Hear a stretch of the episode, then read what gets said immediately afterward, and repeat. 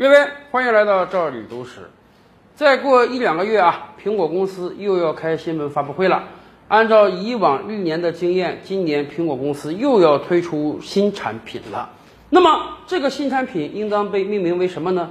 去年呢推 iPhone 十二，前年呢推 iPhone 十一，在之前有 iPhone 十，所以很多人的印象中，是不是今年就要推 iPhone 十三了呢？哎，今天网上已经有了很多 iPhone 十三的假想图，大家也都在畅想这款新产品会有什么新的功能。可问题是，真的会叫 iPhone 十三吗？因为众所周知啊，西方人对十三这个数字那可是非常非常忌讳的。咱们中国有很多人忌讳四啊，认为这个四和死同音，所以有的地方啊是没有四楼的，只有三楼和五楼。同样啊，西方人是特别忌讳十三的。我们到外国旅游，有很多酒店是没有十三楼的，人家叫十二 A 或者直接升到十四了。有很多机场那个大门都没有十二，甚至有人说啊，很多历史人物，比如说拿破仑绝对不在十三号打仗啊，俾斯麦绝对不在十三号签约，很多知名人士都非常非常忌讳十三。为什么呢？这也算是西方的一个文化传统了。历来这个说法很多，其中最为人接受的就是基督教的传统。那幅知名的油画啊，《最后的晚餐》，相信很多朋友们都看过。上面有十三个人在吃饭，耶稣和他的十二个门徒，其中有一个人叫犹大，他出卖了耶稣。所以西方后来形成了传统，十三是个不吉利的数字。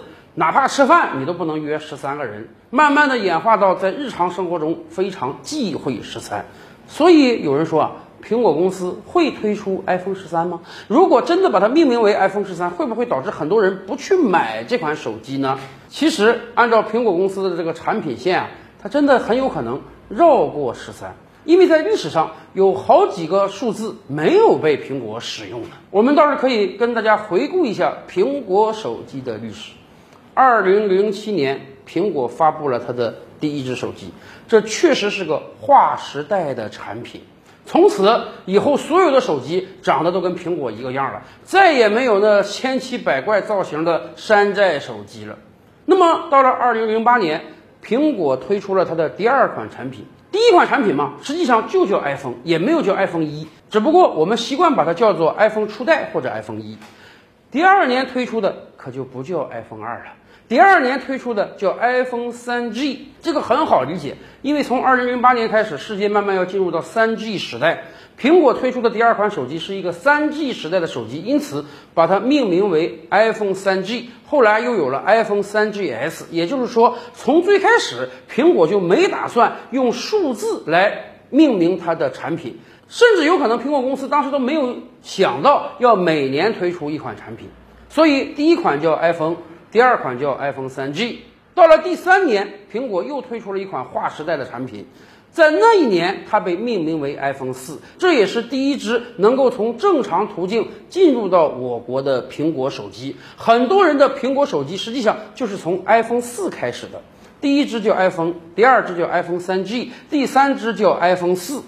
从这个时候开始，可能苹果公司才有这个意识，我应该每年推一只手机。所以接下来我们有了 iPhone 5。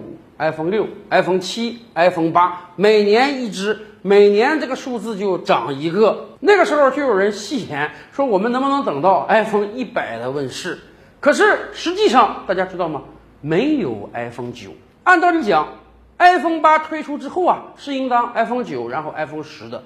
但是在推出 iPhone 八那一年，苹果公司同时推出了另外一款产品 iPhone X，或者说 iPhone 十。因为苹果公司说那个字母不叫 X，那个字母就是拉丁文的十，也就是说啊，iPhone 八和 iPhone 十是在同时推出的，不知道大家还有没有印象？因为那个 iPhone 十有一个小刘海，它可以人脸识别，也就是说，在苹果公司的手机生产线上，既没有 iPhone 二，也没有 iPhone 九，iPhone 十之后呢，相继推出了 iPhone 十一和 iPhone 十二，所以我们倒是可以猜测一下，有没有可能？